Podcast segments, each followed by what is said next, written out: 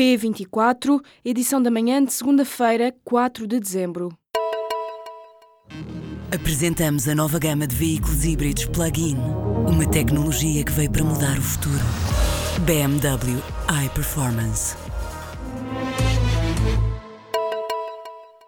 Francisco Pedro Balsemão, o presidente do grupo que detém a SIC e o Expresso, defende que a compra da TVI pela Altice esmagaria toda a concorrência. O presidente executivo da empresa quer que a nova direção da entidade reguladora para a comunicação social volte a analisar o processo da compra da Média Capital. Em entrevista ao público, Balsemão acusa ainda o poder político de manter um silêncio ensurdecedor sobre o negócio. A compra da TVI pela Altice, afirma, poderá pôr em causa o pluralismo, tornando da concorrência OCA. O próximo presidente do Eurogrupo deverá ser eleito nesta segunda-feira. Um dos principais desafios que enfrenta o ministro das Finanças, que vai suceder ao holandês Jeroen Dijsselbloem, é a reforma da zona euro, a par do reforço da transparência em torno do funcionamento do Eurogrupo. Entre os quatro candidatos à presidência está o ministro das Finanças português. Mário Centeno é, aliás, apontado como favorito, sendo apoiado pela família socialista europeia. Nas vésperas de ser conhecido o substituto, Dijsselbloem deixou um recado através do Twitter do Eurogrupo. Cuidado com a complacência, vejo demasiados políticos a relaxar, avisa o ainda presidente do Eurogrupo. O novo presidente, escolhido pelos 19 ministros das Finanças da zona euro, deverá iniciar mandato em meados de janeiro. Além de Centeno, estão na corrida o luxemburguês Pierre Kramenia, o eslovaco Peter Casimir e a letã Dana Rizny Souzola. O Supremo Tribunal Espanhol decidiu nesta segunda-feira manter em prisão preventiva o antigo vice-presidente do governo da Catalunha, Oriol Junqueras. A notícia foi avançada pela imprensa espanhola, que confirma ainda a prisão preventiva sem possibilidade de fiança do antigo ministro do Interior, Joaquim Forn, e dos dirigentes das duas maiores associações soberanistas da Catalunha, Jordi Sánchez e Jordi Cuixart.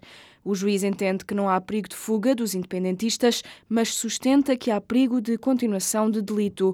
O diário El País adianta que aos restantes seis antigos ministros catalães foi aplicada uma fiança de 100 mil euros. A decisão do Supremo condiciona assim a campanha eleitoral para as eleições autonómicas na Catalunha, que arranca nesta terça-feira. Um estudo da Fundação Francisco Manuel dos Santos colocou investigadores nos corredores do Parlamento, de tribunais e da Agência Portuguesa do Ambiente para perceber como funciona o Estado por dentro. Esta etnografia do poder e da administração pública em Portugal foi coordenada por Daniel Seabra Lopes, professor no Instituto Superior de Economia e Gestão. O antropólogo explica que, em muitos casos, a equipa observou que, para poder levar por diante o trabalho, os funcionários públicos têm de arranjar soluções mais ou menos improvisadas em muitos casos até para contornar alguma escassez de meios que estejam à disposição no momento ou em situações de sobrecarga de trabalho. Os funcionários não são autómatos e não estão aliados do resultado, como às vezes parece fazer crer, mostrando dedicação ao trabalho. O Bloco de Esquerda insiste em cantinas geridas pelas escolas. Na discussão do Orçamento do Estado, na sequência de queixas sobre a qualidade do serviço, o Governo ficou obrigado a fiscalizar as cantinas e refeitórios escolares. Mas, para os bloquistas, é incompreensível que os agrupamentos não tenham autonomia para decidir sobre a gestão das próprias cantinas. E por isso pedem que as escolas que têm refeitórios concessionados a privados possam recuperar a gestão das cantinas com a consequente alocação dos recursos materiais e humanos para o efeito. O Bloco e o PAN apresentaram várias propostas para regular a alimentação nas escolas. O PAN dá mais atenção à comida disponibilizada nas máquinas automáticas e pede também a contratação de cinco novos nutricionistas por cada Direção Regional de Educação. O antigo primeiro-ministro britânico Tony Blair quer um novo referendo de forma a reverter o verdito que ditou a saída do Reino Unido da União Europeia, num processo conhecido como Brexit. Numa entrevista à BBC Radio 4, Blair diz que quando os factos se alteram, as pessoas têm direito a mudarem também de opinião. O ex-primeiro-ministro do Partido Trabalhista foi sempre um defensor da manutenção do Reino Unido dentro da União Europeia. Blair diz ainda que uma nova consulta popular não constitui um desafio ao resultado do primeiro referendo, referindo a promessa falhada de que o dinheiro libertado pelo fim das obrigações europeias seria reinvestido em melhorar os serviços públicos. O presidente norte-americano retirou os Estados Unidos de um pacto global para proteger os direitos dos refugiados e imigrantes em todo o mundo. A Declaração de Nova York foi assinada em setembro do ano passado por todos os 193 países da Assembleia Geral das Nações Unidas. O anúncio da saída foi feito pela embaixadora norte-americana na ONU, poucas horas antes do início da primeira cimeira sobre o tema, marcada para esta segunda-feira no México. Nikki Haley afirmou que os Estados Unidos é que decidem qual a melhor forma de controlar as fronteiras norte-americanas e quem é autorizado a entrar no país. E afirma ainda que a abordagem global na Declaração de Nova Iorque não é compatível com a soberania dos Estados Unidos. A decisão foi tomada por Donald Trump na semana passada e anunciada na madrugada de domingo. Os portugueses doaram mais de 2.200 toneladas de alimentos nos três dias da campanha do Banco Alimentar contra a Fome.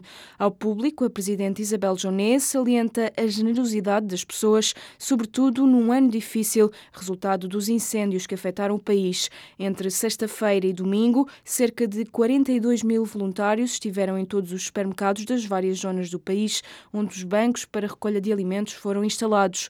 A campanha do Banco Alimentar vai continuar até ao próximo dia 10. Os portugueses podem participar em www.alimentastaideia.pt e com vales disponíveis em supermercados e nos postos de combustível da BP. O Banco Alimentar contra a Fome apoia uma rede de mais de 2.600 instituições que fazem chegar a ajuda alimentar a perto de 420 mil pessoas. O tempo frio e seco vai manter-se nesta segunda-feira. O Instituto Português do Mar e da Atmosfera colocou nove distritos em alerta amarelo: Braga, Aveiro, Lisboa, Guarda, Bragança, Vila Real, Évora, Beja e Setúbal. O Instituto de Meteorologia alerta ainda para o acentuado arrefecimento noturno até quarta-feira. A chuva deverá regressar na quinta-feira nas regiões norte e centro. Nesta segunda-feira, as temperaturas mínimas vão oscilar entre os 4 graus negativos em Bragança e os 7 graus Celsius em Faro, não devendo ultrapassar as máximas de 16 graus Celsius no sul do país. A única superlua do ano aconteceu este domingo, numa noite em que o satélite natural de Terra esteve simultaneamente em fase de lua cheia e no ponto da sua órbita mais próximo da Terra, o conhecido perigeu. Esta segunda-feira, a partir das seis e meia da tarde, hora de Lisboa, há uma repetição do fenómeno, ainda que em menor escala do que durante este domingo. Ainda que esta seja a única superlua do ano, as superluas não são um fenómeno inédito que pode acontecer várias vezes durante o período de um ano. E a próxima está já marcada para o início de 2018, a 1 de janeiro.